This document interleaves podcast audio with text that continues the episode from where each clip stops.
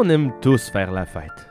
Prendre un coup avec ses amis et faire des folies qu'on regrettera peut-être le lendemain, si on s'en souvient. Qui n'a pas d'histoire de brosse à raconter? Mais l'alcool et les drogues ne font pas à tout le monde. Pour la majeure partie d'entre nous, le petit verre de trop ne sera pas trop lourd de conséquences.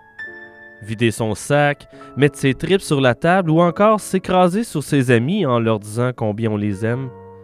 Mais pour d'autres, l'ivresse peut libérer le méchant qui les gruge. Ils deviennent agressifs, veulent se battre avec n'importe qui, plongent dans la destruction et la colère.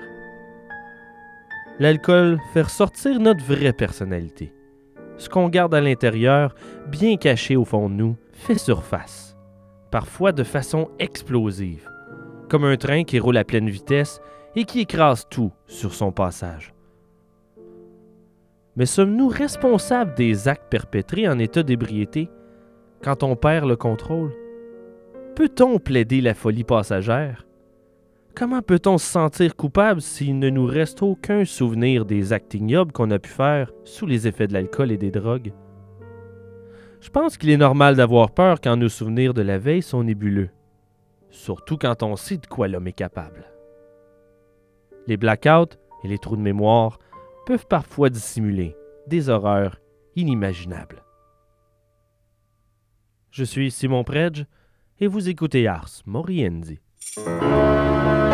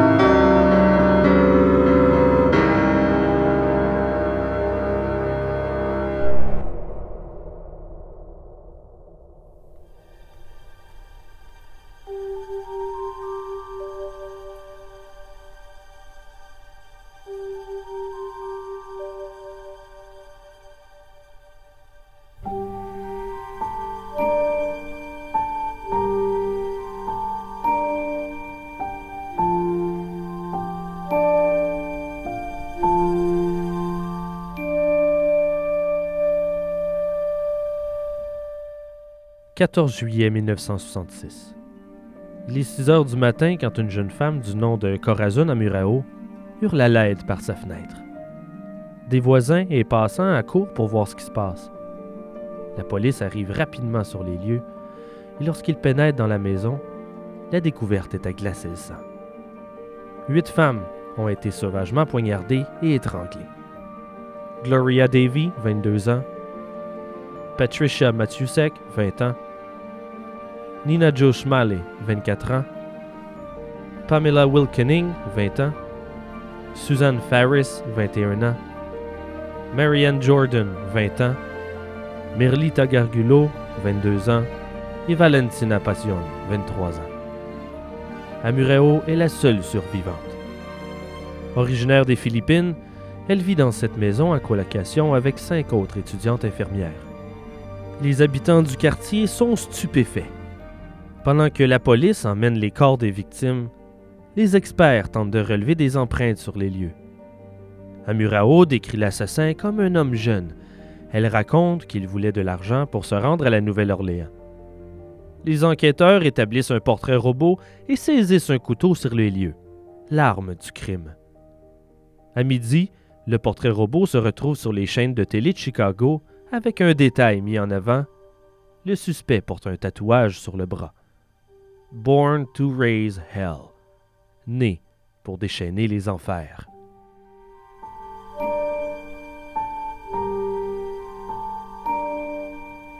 Au syndicat national de la marine, la police découvre qu'un certain Richard Speck a posé sa candidature pour un embarquement à destination de la Nouvelle-Orléans.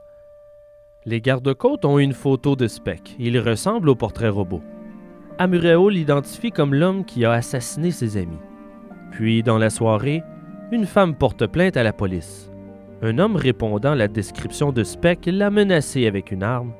Les empreintes digitales retrouvées dans la maison et le couteau concordent avec celles de Speck fichées au FBI. Il n'y a plus aucun doute. Il est le responsable de ce massacre.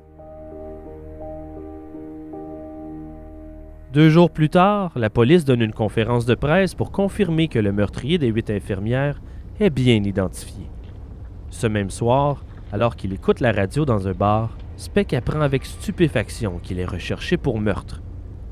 Ivre, il décide de passer la nuit dans un hôtel et s'y inscrit sous le nom de B. Bryan.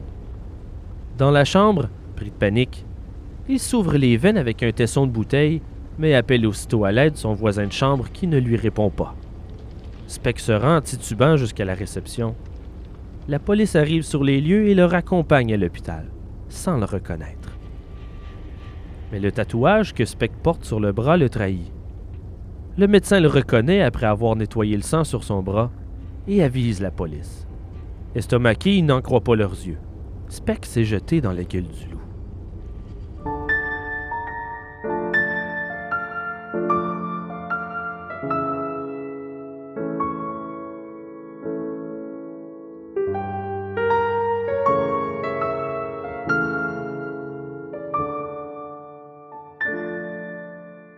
Richard Speck voit le jour le 6 décembre 1941 à Kirkwood, dans l'Illinois.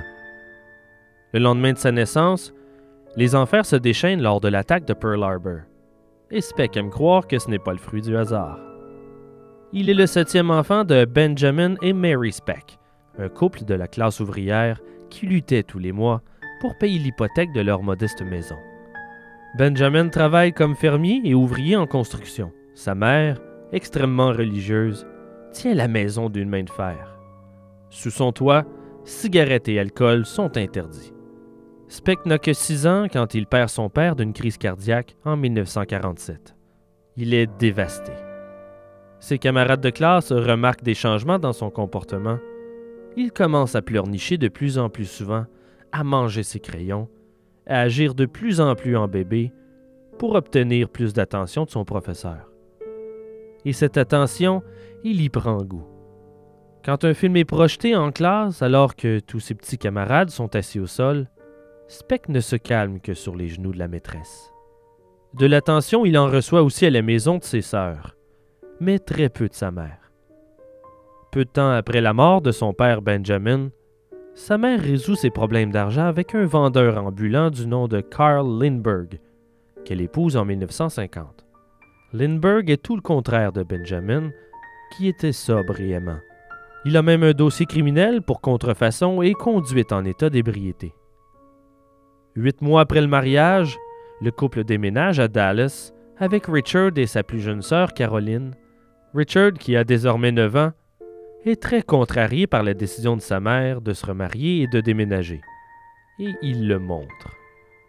Lindbergh est très violent et alcoolique. Il veut que Richard quitte la maison. Il boit et le traite de rot gouttière. Il lui dit même qu'il le trouve insupportable. Pour se venger, Richard vole six bouteilles d'alcool et fugue fréquemment. Rendu à l'âge de 15 ans, il boit lui aussi tous les jours. Il abandonne l'école et commence à se tenir avec les voyous plus âgés qui l'initient à la marijuana, les pilules et au crime. Il a toujours avec lui dans sa poche un couteau à cran d'arrêt et l'utilise pour crocheter les serrures Il volait ce qu'il pouvait dans les maisons du quartier. En plus de sa bande de voyous, il traîne aussi avec des prostituées et à la longue a de plus en plus de mépris pour les femmes faciles. À l'âge de 20 ans, Speck est devenu un délinquant connu par les forces de l'ordre. Son dossier criminel s'épaissit d'une longue liste d'infractions, de petits délits, de grossière indécence, de vol et de conduite en état d'ébriété. Il se donne un air dangereux avec ses cheveux sales lichés par en arrière, la peau de son visage grêlé et ses tatouages grossiers. Malgré son tatouage, né pour déchaîner les enfers, il n'est pas aussi dur qu'il veut le faire croire. Speck est un lâche, un froussard, qui rêve d'être un dur de dur. Mais la majeure partie du temps, il évite les bagarres en discutant. La parlotte, c'est son talent pour mettre les gens à l'aise, les calmer. Speck est un bon menteur, un bon voleur. La police ne l'intimide pas. Il sait utiliser ses charmes pour se sortir du trouble. Lorsqu'il échoue, sa mère vole à sa rescousse et est toujours là pour payer la caution. Un amour inconditionnel qui conduit Speck à enterrer son ressentiment pour elle. Mary devient une sainte à ses yeux. Un idéal impossible à atteindre, à la lueur duquel Speck juge chacune des autres femmes de sa vie. En particulier Shirley Malone.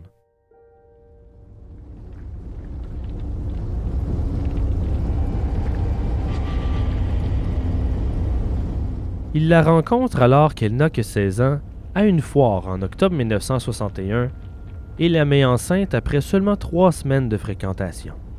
Le mariage s'ensuit rapidement. Speck travaille comme camionneur pour la compagnie d'embouteillage 7-Up, un boulot qui lui permet de subvenir aux besoins du couple, mais le problème c'est qu'il dépense continuellement l'argent durement gagné en alcool et en prostituées. Pendant ce temps, il insiste pour que Shirley ait une conduite irréprochable. Speck souffre du complexe qu'on appelle en anglais le complexe Madonna Whore, c'est-à-dire qu'il est difficile pour lui d'entretenir une excitation sexuelle dans le cadre d'une relation saine, voyant les femmes comme des vierges pures. Si elles n'incarnent pas ce symbole de pureté, à ses yeux, elles ne sont que des prostituées sans valeur. C'est ainsi qu'il commence à catégoriser sa propre femme quand il sent qu'elle lui est infidèle. Dès qu'il a cette idée en tête, elle n'a plus de valeur pour lui, même si Shirley nie l'avoir trompée. Speck ne la croit pas, et il veut la punir. Il ramasse des femmes, les emmène jusqu'à chez lui, et pendant que son épouse, enceinte, regarde par la fenêtre, il les embrasse et les caresse dans la voiture stationnée devant. Speck va même jusqu'à la narguer pour finalement quitter à pleine vitesse. Il refuse aussi de payer les factures médicales de Shirley. Il n'est pas présent non plus lors de l'accouchement de sa fille Robbie Lynn en juillet 1962. À ce moment-là, il purge une peine d'emprisonnement pour avoir troublé la paix.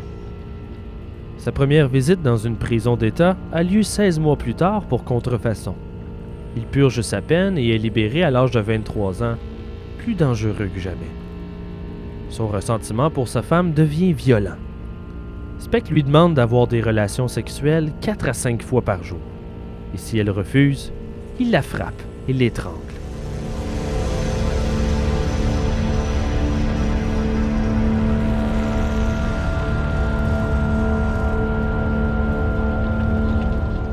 Sa vie est un enchaînement de délits et Speck se vante qu'un jour, il fera la première page des journaux. En janvier 1965, il attaque une femme au couteau dans le stationnement d'un bloc appartement de Dallas. Elle réussit à s'échapper et Speck est arrêté. Durant son interrogatoire, il prétend ne pas se souvenir de l'altercation parce qu'il a eu un blackout après avoir trop bu. Son histoire fonctionne et au lieu d'être accusé de tentative de viol ou tentative de meurtre, on lui offre la chance de plaider coupable à des charges d'agression. Cette fois, il purge seulement cinq mois en prison à un cafouillage bureaucratique. En janvier 1966, Shirley décide qu'elle en a assez et demande le divorce. Deux mois plus tard, en mars, Speck vole une épicerie et un mandat d'arrestation est émis. Au lieu de retourner en prison, il fuit le Texas et retourne dans son village natal, dans l'Illinois rural. Ses frères et sœurs, plus âgés, y vivent encore il accroche l'idée qu'il peut revenir en arrière et retrouver le bonheur de ses jeunes années avant le décès de son père. Mais son voyage ne lui fournit aucune évasion. Ses élans criminels deviennent de plus en plus incontrôlables. Speck ne trouve sa place nulle part. Sa famille est bien au courant de ses problèmes avec la justice, mais il promet qu'il a changé et que son passé tumultueux est derrière lui. Ils veulent le croire et font ce qu'ils peuvent pour l'aider. Une de ses sœurs lui trouve une chambre chez des amis de la famille. Son frère, charpentier, un emploi dans le domaine. Au départ, Speck semble vouloir s'en sortir. Il arrive à l'heure au travail et cache ses tatouages. La famille a bon espoir. Mais après seulement deux semaines, il apprend que son ex-femme s'est remariée. La nouvelle le bouleverse et réveille ses souvenirs de trahison et d'abandon. Il quitte son emploi, emménage dans une chambre d'hôtel et perd la carte dans l'alcool et les comprimés. Sa rage grandit et son besoin de vengeance à l'égard de son ex-femme le pousse à commettre des crimes de plus en plus violents. Dans la nuit du 2 avril 1966, Virgil Harris, 65 ans, revient chez elle vers 1 heure du matin après une soirée de gardiennage. Elle entre dans sa demeure et tombe face à face avec Speck, un couteau à la main. Il parle avec une voix calme et douce, tout en politesse. Il lui dit que si elle ne résiste pas, il ne la blessera pas. Il l'attache, lui bande les yeux avec des bandelettes coupées à même sa robe de nuit, pour ensuite la violer. Il saccage ensuite la maison, vole 2,50$ de son sac et disparaît dans la nuit. Harris dit à la police que l'homme de plus de six pieds avait une voix traînante avec un accent du sud, et dans la région rurale de l'Illinois, très peu de gens correspondent à cette description. Speck devient le suspect numéro un. Mais après un bref interrogatoire au poste de police, il quitte la ville. Fugitif pour la deuxième fois en quelques mois, les cachettes se font de plus en plus difficiles à trouver. Sa dernière chance est Chicago, où vit sa sœur Martha et son mari Jean Thornton.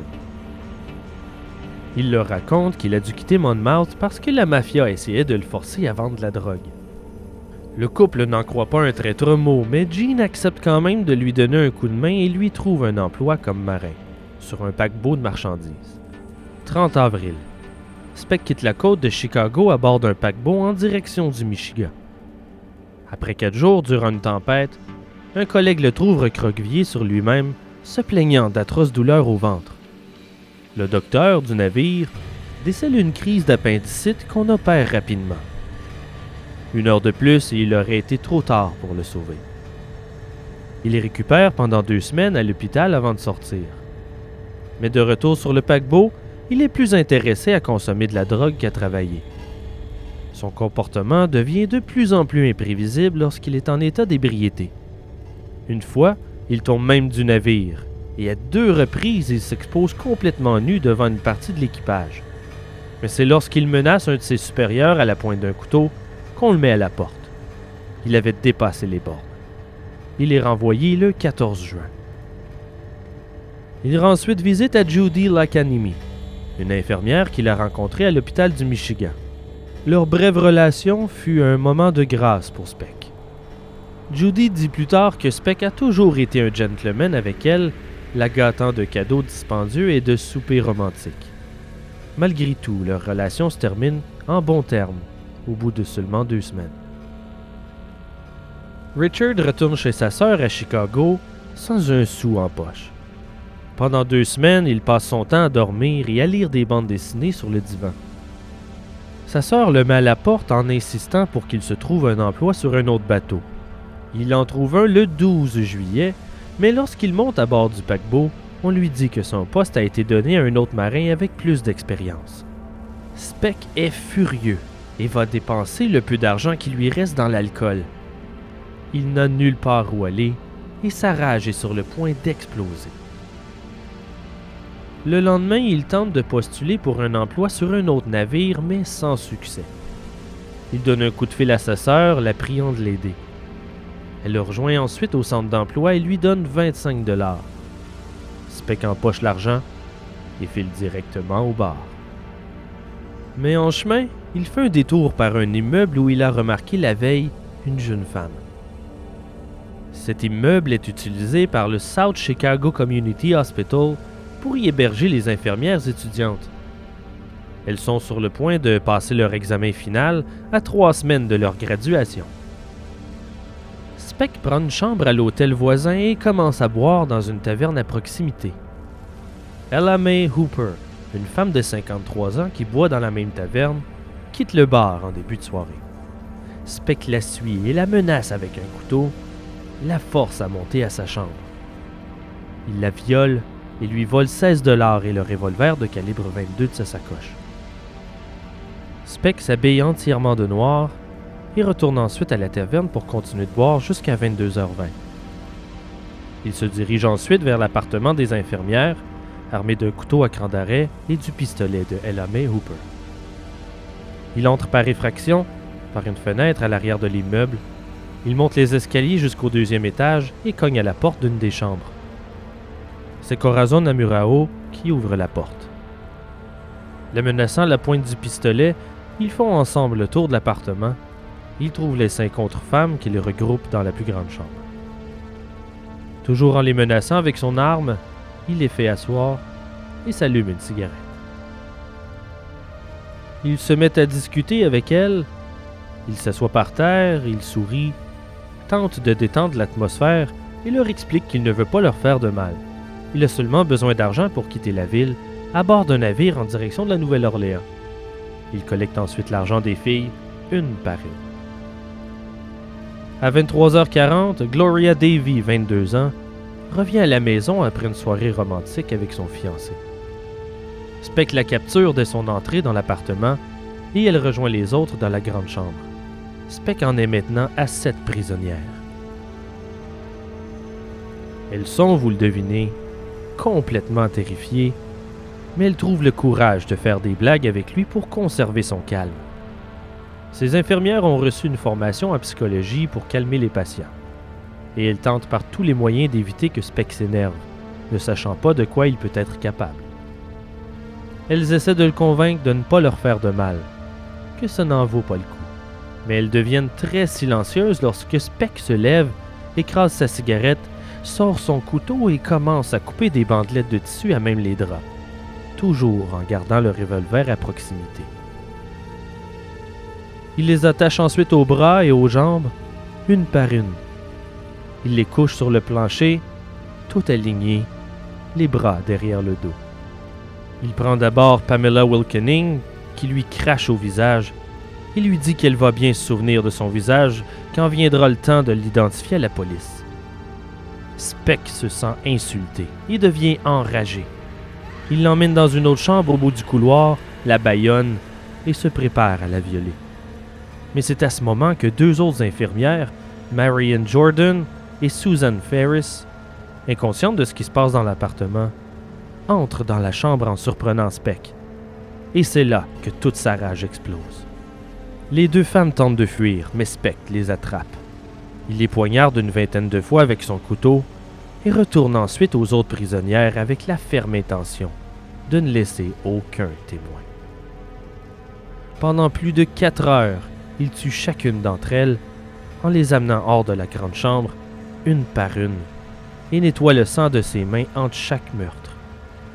Il tranche la gorge de Valentina Passion jusqu'au larynx, et Patricia Matusek meurt d'un violent coup de pied dans l'abdomen. Il garde Gloria Davy pour la fin, pour déverser son fiel et toute la rage accumulée au cours des années. Il pointe son pistolet sous sa gorge, la force à se déshabiller. Il la traîne jusqu'au premier, il la viole, la sodomise sur le divan, avant de l'étrangler à mort. Après avoir fait le tour de l'appartement pour des biens de valeur ou des survivants, il quitte par la porte avant. Il va jeter son couteau ensanglanté dans la rivière avant de retourner dormir à l'hôtel, croyant avoir commis le crime parfait.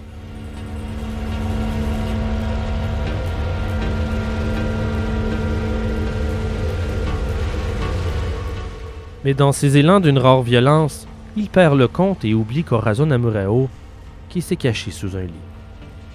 Par peur de se faire prendre, elle y reste jusqu'au lever du soleil vers 6 heures du matin.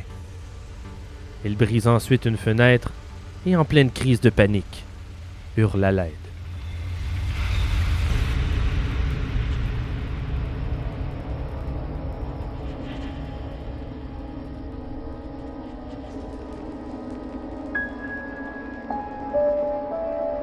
Le massacre fait la première page des journaux. Pendant que l'enquête débute dans la consternation, Speck retourne boire dans le même bar que la soirée précédente, à moins d'un kilomètre de la scène de crime. Il a trop bu la veille et n'a aucun souvenir de son carnage. Quand il entend la nouvelle à la radio du bar, il dit même à la barmaid qu'il espère qu'on va attraper le salaud responsable d'un tel acte. Pendant ce temps, la police parvient à diffuser un portrait robot de Speck grâce au témoignage de la seule survivante. Elle se souvient bien de son tatouage né pour déchaîner les enfers. On trouve 33 empreintes digitales aussi. Les preuves contre lui sont accablantes. Le portrait robot circule partout. C'est ainsi que Speck apprend qu'il est recherché pour meurtre, et c'est là qu'il prend peur et change d'hôtel sous un faux nom. Dès l'identification des empreintes confirmées par Corazon Amurao, le portrait robot est remplacé par une photo de Speck. Le 16 juillet 1966, il est l'homme le plus recherché aux États-Unis.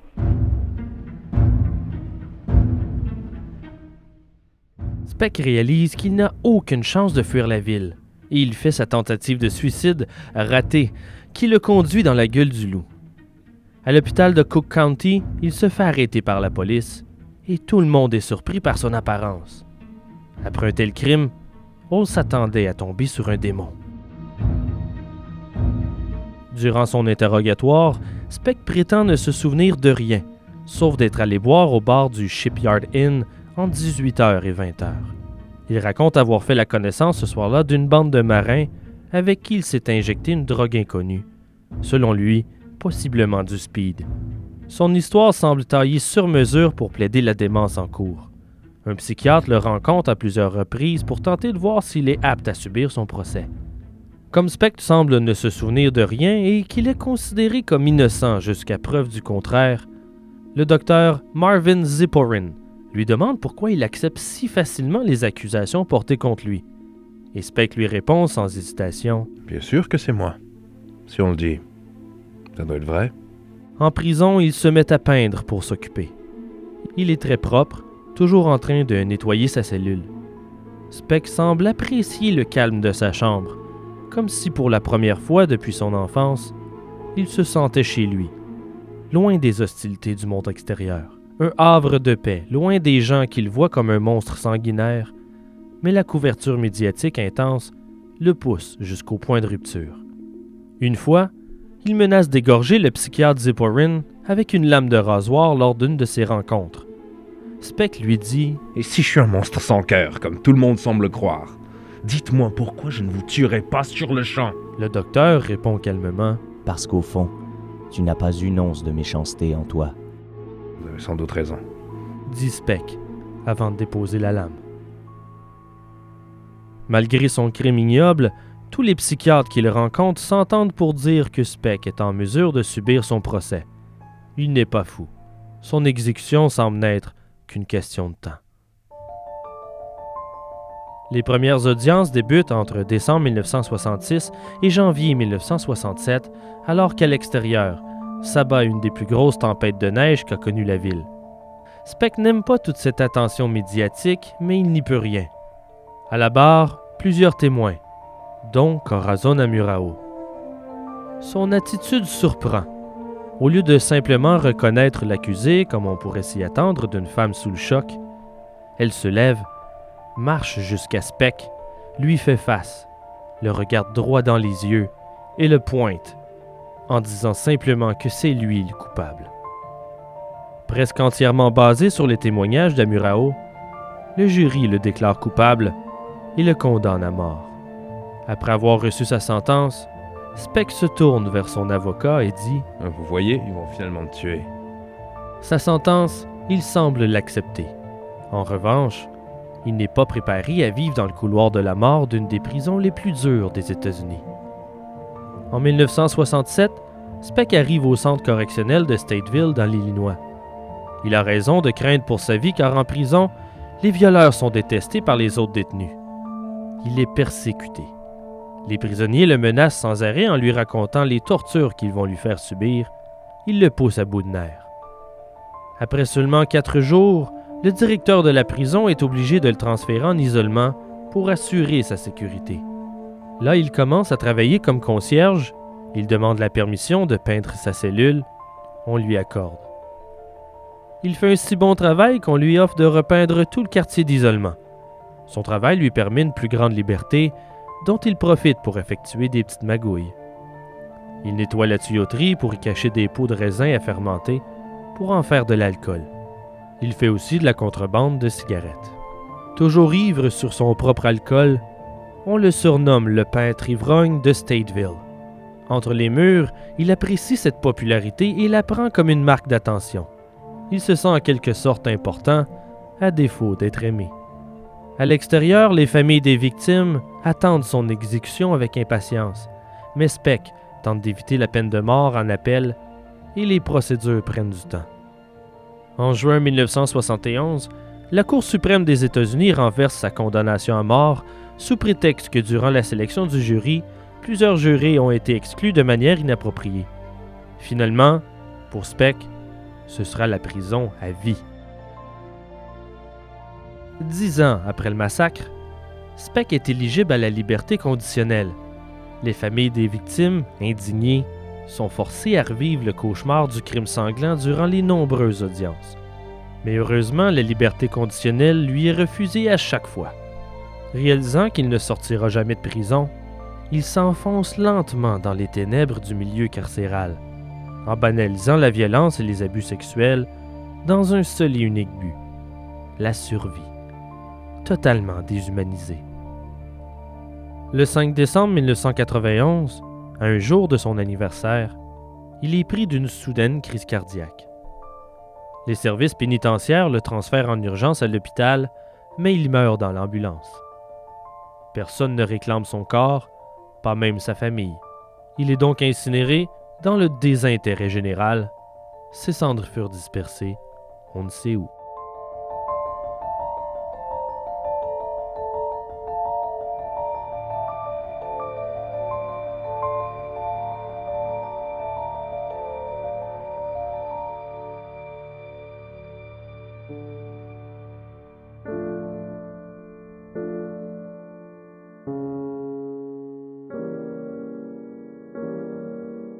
En mai 1996, le présentateur de nouvelles Bill Curtis reçoit une cassette vidéo anonyme.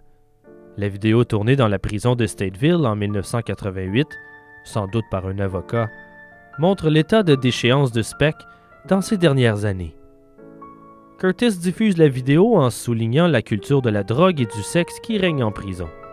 On y voit même des prisonniers s'échanger de l'argent, semblant sans crainte de se faire prendre. Des images qui choquent et qui prouvent que les centres correctionnels de l'État devraient agir pour stopper les crimes commis entre ces murs. Personnage central de cette troublante vidéo, Richard Speck y figure en train de donner du sexe oral à un co-détenu, consommant de la cocaïne, paradant dans des sous-vêtements féminins en soie, montrant sa poitrine aux rondeurs féminines dues à l'ingestion d'hormones de contrebande qu'il transforme peu à peu. Probablement pour sa propre survie, Speck est devenu la salope du pénitencier, échangeant service ou drogue contre du sexe. Dans la vidéo, on peut même l'entendre dire S'il savait combien je m'amuse ici, il me libérerait. À un autre moment, on lui demande ce qu'il a ressenti en tuant ces pauvres infirmières, et sa réponse est Euh, Comme toujours, je ne ressentais aucune émotion. Si tu me demandes si je regrette, eh bien non, pas du tout. La vidéo est troublante car on désirait le voir souffrir. On voulait le voir mort.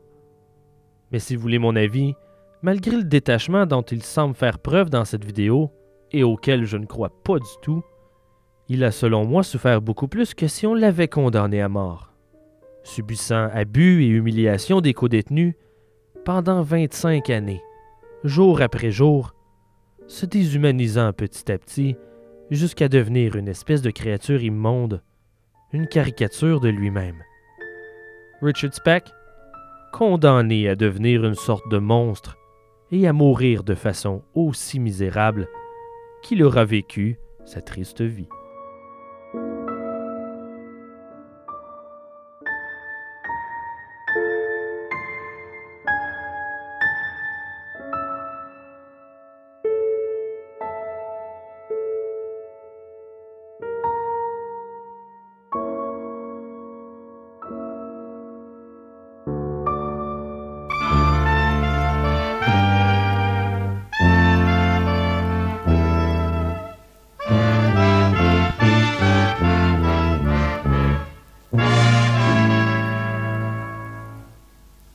C'est maintenant l'heure de la chronique nécrologique, ce bref moment d'un dernier hommage qui nous fait réaliser notre fragilité et ô combien nombreuses et diversifiées sont les manières de quitter ce monde.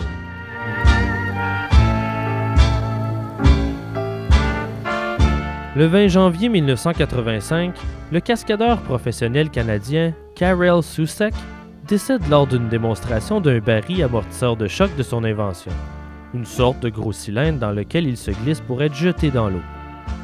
Devant une foule de 35 000 personnes, Soussek procède à sa cascade du toit de l'Astrodome de Houston d'une hauteur de 180 pieds. Le baril devait tomber dans un réservoir d'eau situé tout en bas, mais il se fracasse sur le bord du réservoir au lieu de tomber dans l'eau. Soussek meurt de ses blessures devant une foule en état de choc.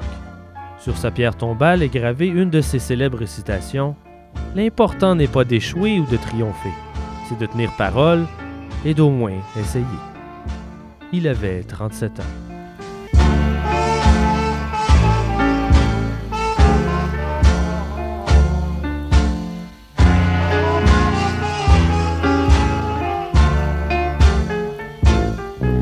Le 26 septembre 2010, le multimillionnaire british Jimmy Hazelden meurt au volant de son Segway. Il achète la compagnie Segway Inc. au début de l'année 2010. Il est un entrepreneur respecté et un citoyen très aimé par sa communauté. Au cours de sa carrière, d'ailleurs, il fait souvent des dons importants à plusieurs organismes caritatifs. Il se promène sur son Segway par un beau samedi, non loin de sa demeure, sur un chemin longeant une pente escarpée donnant sur un ravin. Par courtoisie, il recule un peu pour donner plus d'espace sur le petit chemin à un voisin qui promène son chien. Il recule avec le Segway et tombe en bas de la falaise d'une hauteur de 80 pieds. On le retrouve mort dans la rivière tout en bas. Il avait 62 ans. Rappelez-vous qu'il faut toujours regarder où on met les pieds.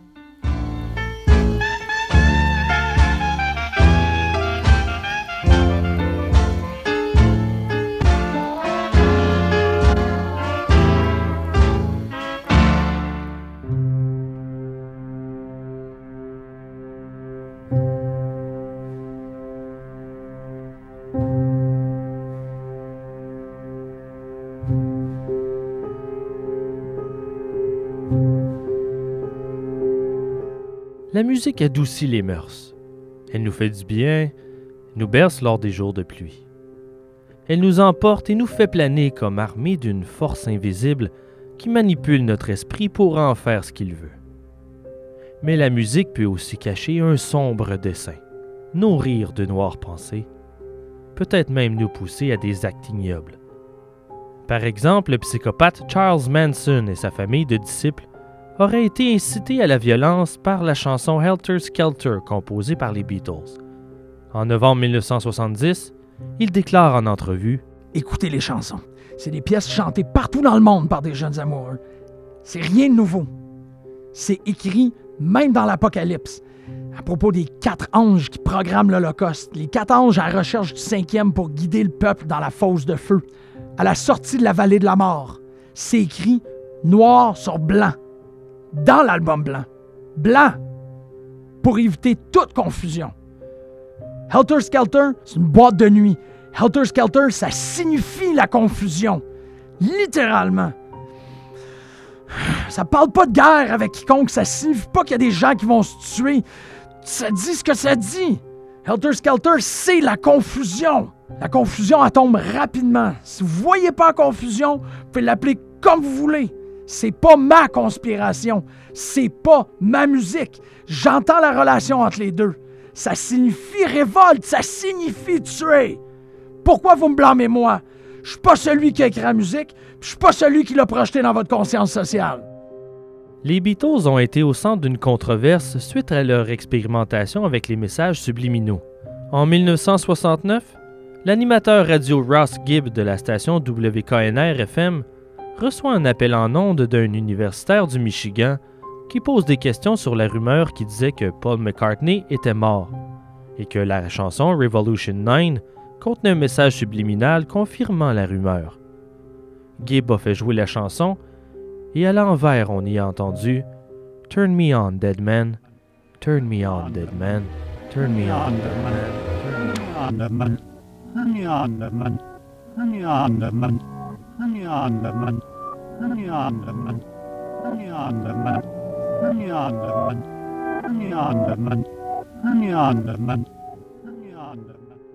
Gibb commence à raconter à ses auditeurs ce qu'il appelle la grande dissimulation.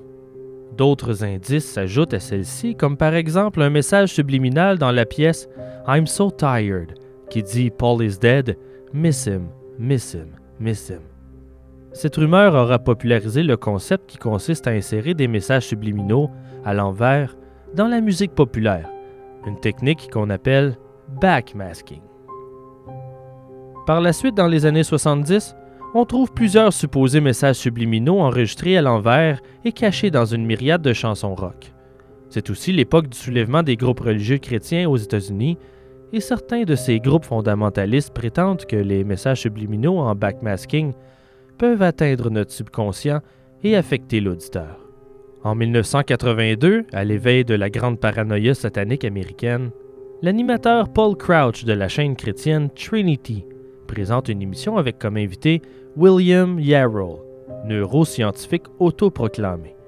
Il y prétend que les groupes rock coopèrent avec l'Église de Satan pour incorporer des messages subliminaux dans leurs chansons. La même année, le pasteur chrétien fondamentaliste Gary Greenwald présente une lecture publique sur les dangers du backmasking, suivi par la destruction d'albums de groupes rock populaires. Par la suite, une trentaine de jeunes adolescents de la Caroline du Nord, dirigés par leur pasteur, prétendent que les chanteurs de groupe rock sont possédés du démon et utilisent leur voix pour insérer des messages subliminaux dans leur musique. Ils organisent un grand bûcher pour y brûler ces albums de groupe rock prétendus sataniques. Cette paranoïa collective prit une ampleur démesurée au cours des années 80 et donna naissance à plusieurs regroupements de parents, de psychologues et de fondamentalistes religieux pour sensibiliser les gens au danger de ces supposés messages subliminaux. On accusa des groupes comme Led Zeppelin d'utiliser le backmasking pour promouvoir le satanisme. Cette panique poussa même la Californie à proposer un projet de loi en 1983 pour prévenir le backmasking qui avait, selon eux, le pouvoir de manipuler notre comportement et nous transformer en disciples de l'Antéchrist l'Arkansas proposa même d'ajouter un avertissement obligatoire sur les albums prétendus dangereux pour cause de backmasking, faisant référence à certains albums des Beatles, de Led Zeppelin, Pink Floyd, Electronic Light Orchestra, Queen ou encore Styx. Finalement, le projet de loi termine sa course au Sénat, refusé par le gouverneur Bill Clinton. Et avec la naissance du CD, il est plus difficile d'écouter des albums à l'envers et la controverse meurt à l'arrivée des années 90.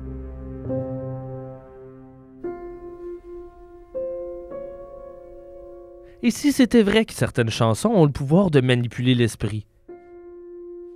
Et si certaines chansons pouvaient pousser le subconscient à faire des actes criminels, et pire, nous pousser au suicide? C'est la réputation sinistre qu'entoure une chanson hongroise composée par Rezo Ceres en 1932. Shomoru Vacharnap, pardonnez mon accent approximatif, qui se traduit en anglais par Gloomy Sunday et en français par Sombre Dimanche. Une chanson qui porte une sombre réputation. La légende raconte qu'elle pousse les gens au suicide.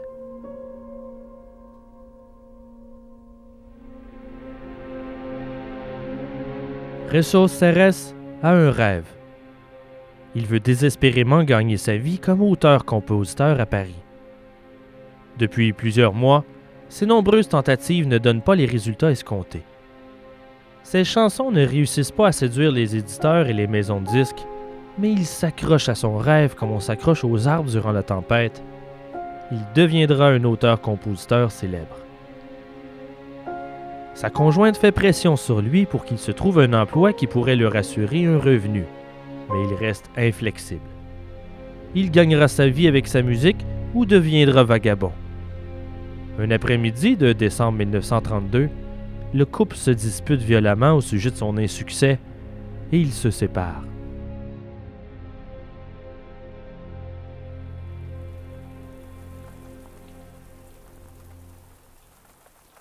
Le lendemain, Resso s'assoit devant son piano en regardant le triste ciel de Paris, brouillé par la pluie qui coule avec mélancolie sur sa fenêtre. Les nuages assombrissaient l'horizon. Quel sombre dimanche. Alors que ses mains commencent à jouer de façon aléatoire sur les touches, façonnant une bien triste et étrange mélodie. Il a le cœur lourd et son désespoir s'exprime en musique. Oui, sombre dimanche. Il se précipite sur un crayon et une vieille carte postale pour écrire sa triste composition. En moins de 30 minutes, il pond une nouvelle chanson, Sombre dimanche, qui allait changer sa vie à jamais.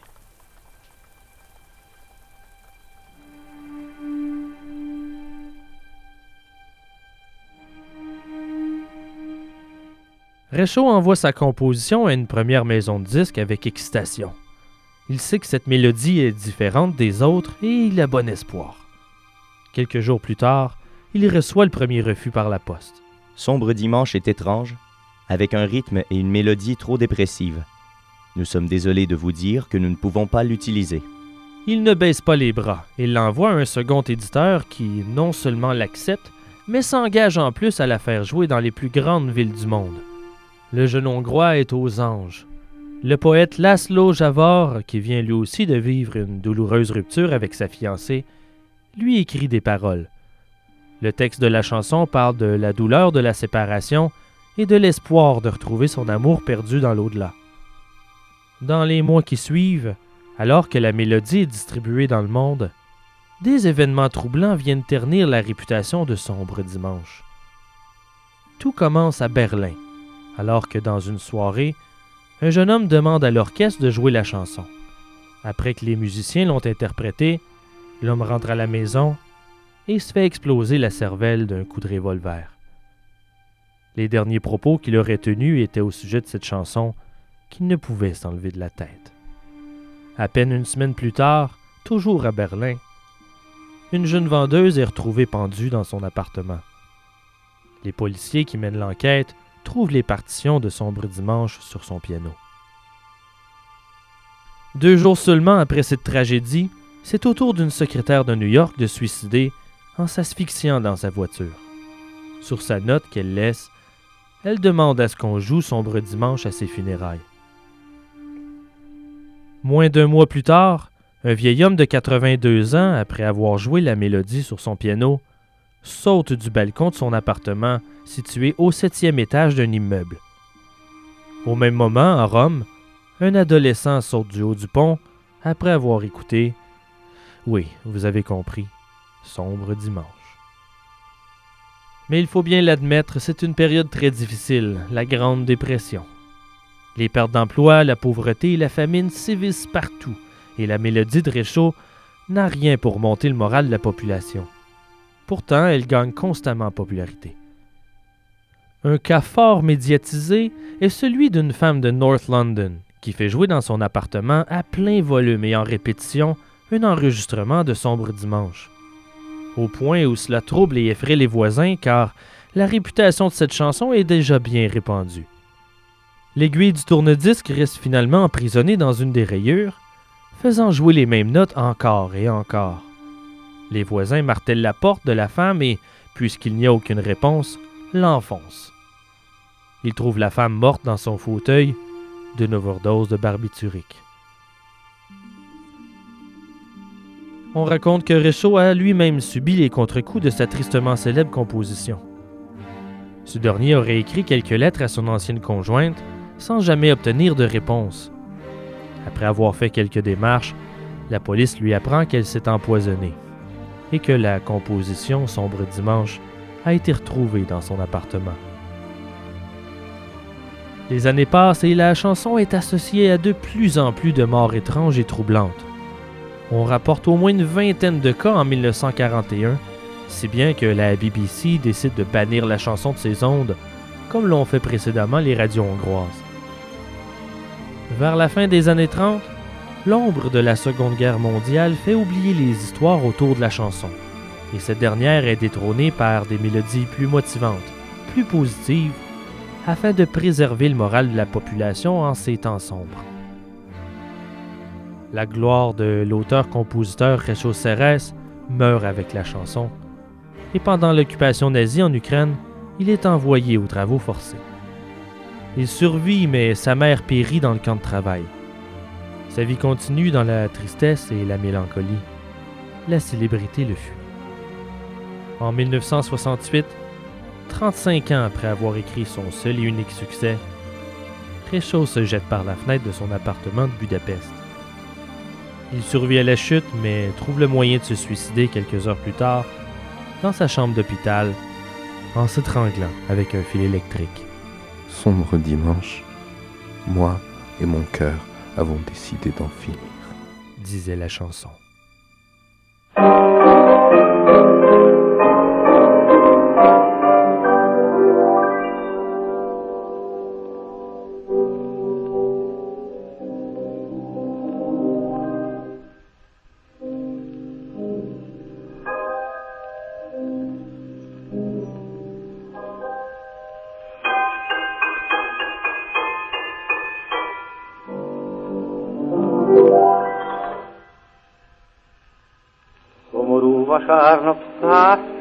respirar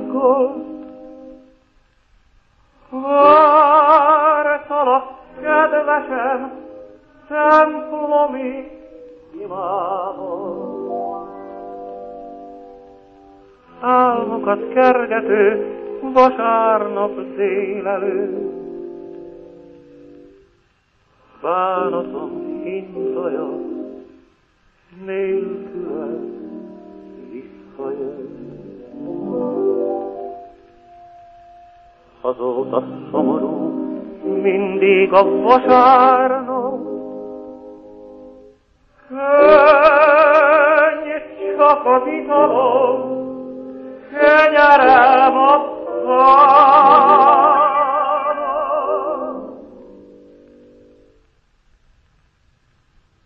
Szomorú vasárnap.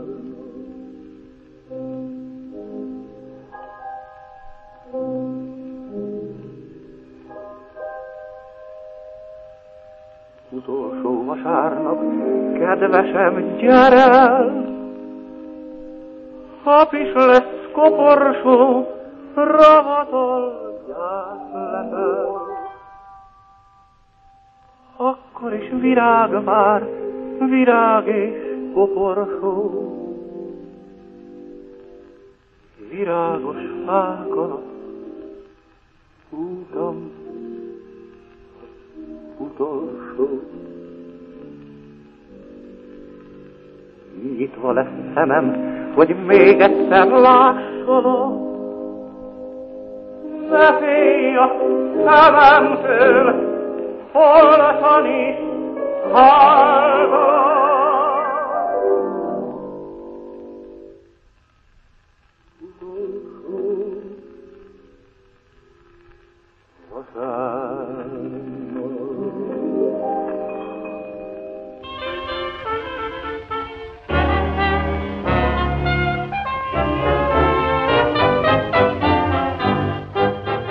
Ars Moriendi est produit par moi, Simon Predge, et j'aimerais remercier mes collaborateurs. Ma co-réalisatrice, Karine Elkoubi, mon correcteur, Étienne Forêt, mes comédiens, Maxime Paradis dans les rôles de Richard Speck et Réchaud Cérès, Jean-Michel Bertion dans le rôle de Charles Manson, et Mathieu Niquette dans le rôle du Dr Speck et celui de l'éditeur de la maison de disques. Le thème musical de l'émission est composé par Marianne Tremblay-Gosselin, Samuel Bérard et moi-même. En trame sonore, vous avez entendu Lucas King, Alexandre Desplat, mais surtout My Gloomy Machine, qui nous a offert une composition originale pour cet épisode. Merci beaucoup. Et d'ailleurs, si vous êtes musicien et vous voulez participer, contactez-moi. Je suis toujours à la recherche de trames sonores. Vous savez très bien ce que je recherche. Vous entendez présentement Let's Misbehave d'Irving Aronson. Merci à choc.ca. Et pour nous suivre, abonnez-vous à la page Facebook et n'hésitez pas à nous laisser vos commentaires. Et si vous aimez l'émission, écrivez-nous un commentaire sur iTunes Store. Ça nous aide à monter dans le moteur de recherche et nous rend plus facile à trouver. Ça ne prend qu'une minute et ça nous aide beaucoup.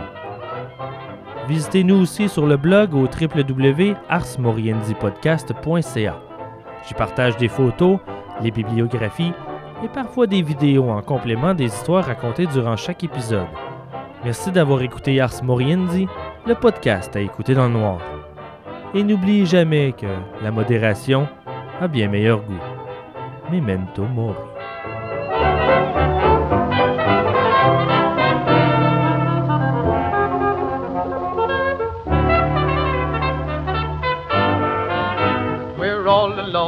Chaperone can get a number. The world's in slumber.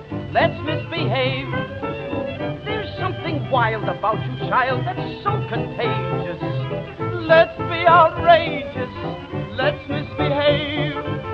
When Adam won Eve's hand, he wouldn't stand for teasing. He didn't care about those apples out of season. of birds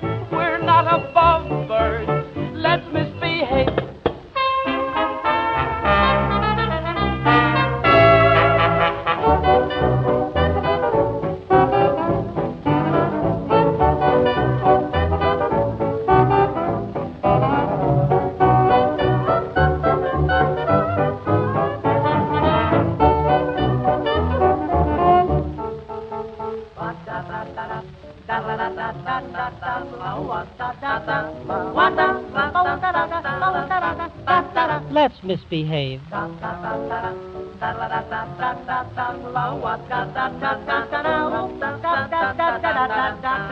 Let's misbehave. If you would be just sweet and only meet your fate, dear, would be the great event of 1928, dear.